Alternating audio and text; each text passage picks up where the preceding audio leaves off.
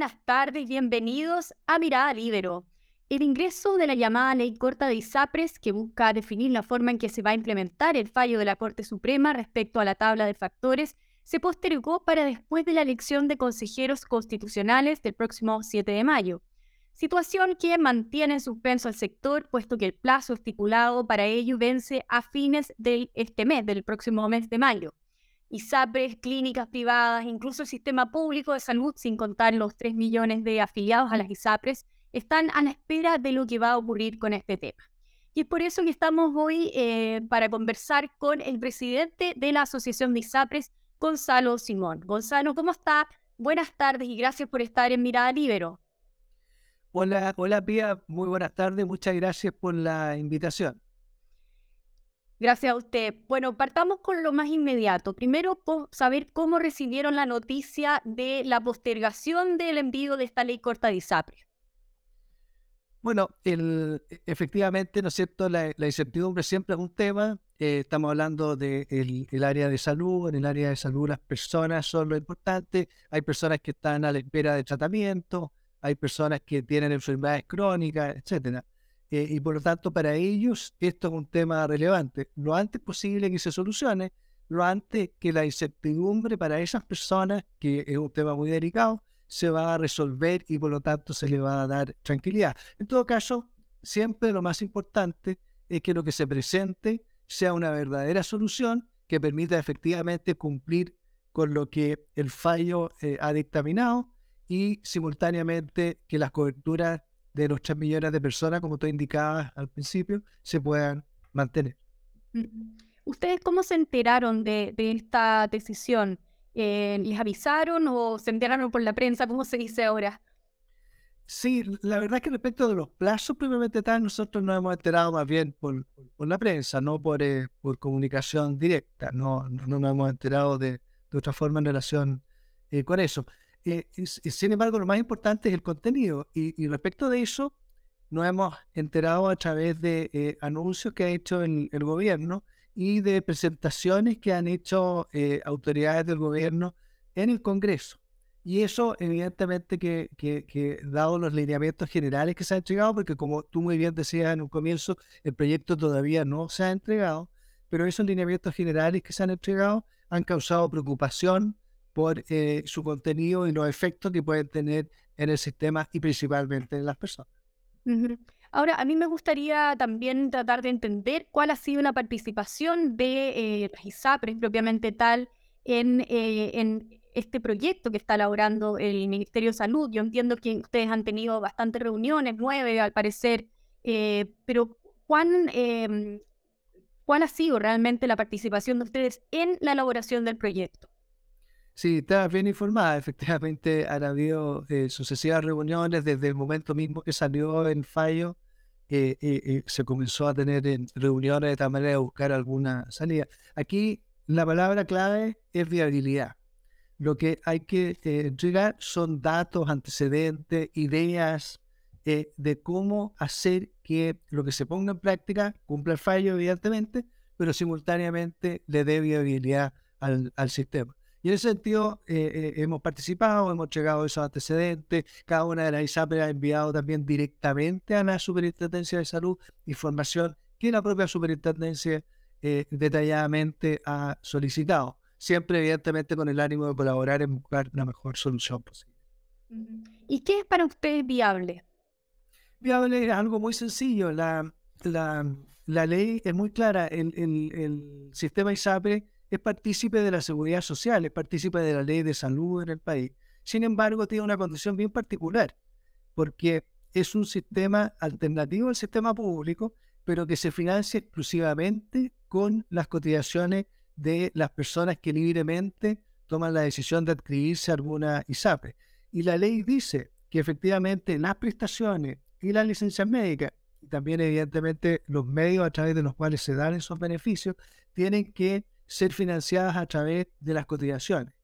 Mientras se mantenga ese equilibrio en el sentido de que las cotizaciones sean suficientes para dar los beneficios, se puede seguir operando. Si eso no se cumple, el fin último de la ISAPRE, que es dar atención de salud, dar acceso, dar cobertura, dar beneficios, no se va a poder cumplir y por lo tanto las ISAPRES tendrían que cerrar.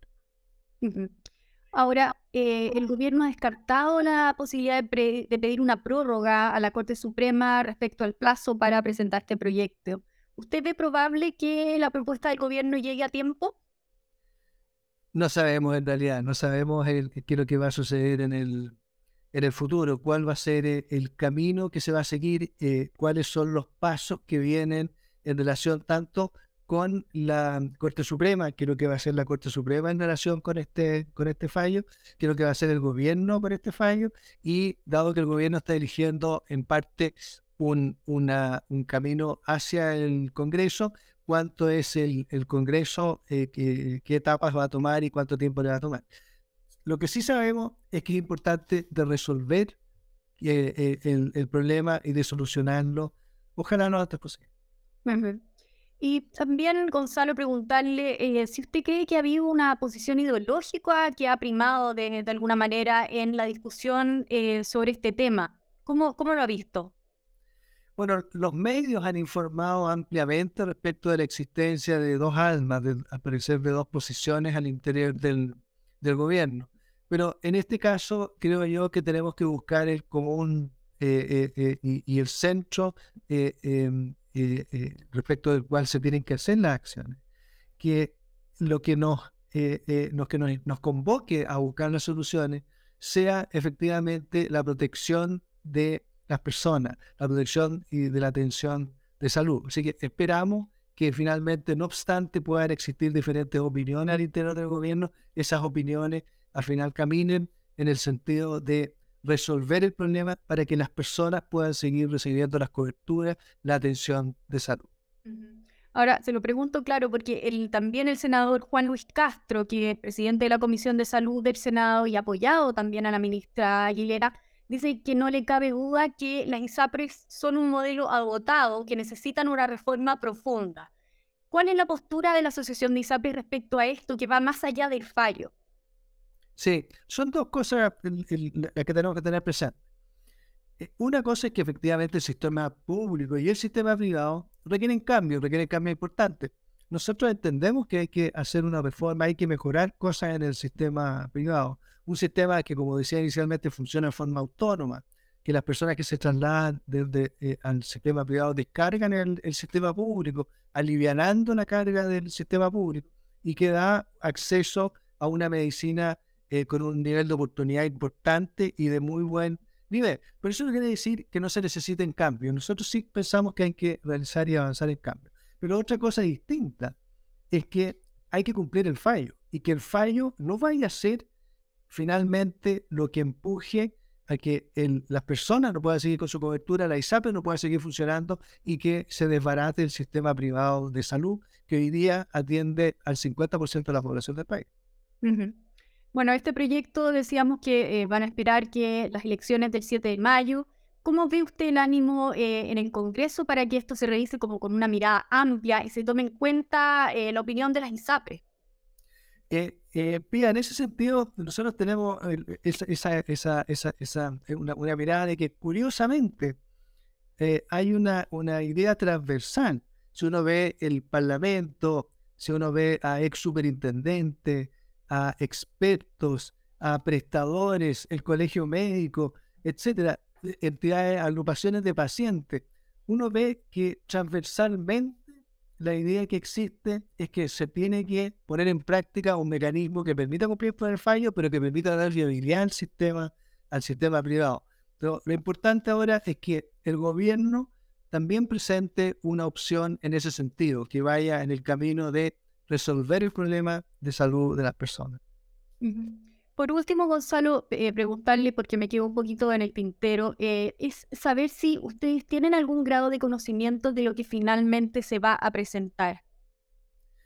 Solamente lo que conocemos todos, que han sido lo que se ha entregado, como decía antes, en, eh, en, trascendidos en el Congreso y en los medios de comunicación, pero no tenemos mayor nivel de detalle. Esperemos que el, el tiempo que, que, que, se está tomando adicional el gobierno, dado que va a ser después de las elecciones la presentación, se utilice para que la solución efectivamente sea eficaz, que efectivamente se haga cargo, se de la situación, pero que además de eso, efectivamente permita la viabilidad y las coberturas se puedan mantener de las personas y no causarle un daño a las 300.000 personas que hoy día están recibiendo atención GES, a las, las 350.000 adultos mayores que están en el, sistema privado y finalmente a los casi 8 millones de personas que reciben la atención eh, en, el, en el sector eh, ISAP.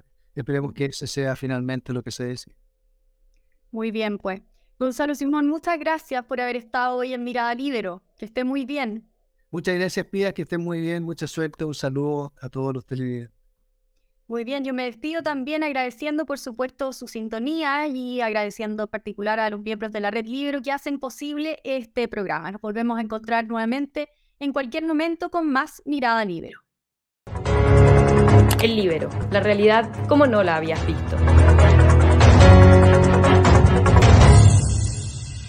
Haz que estos contenidos lleguen más lejos haciéndote miembro de la Red Libero.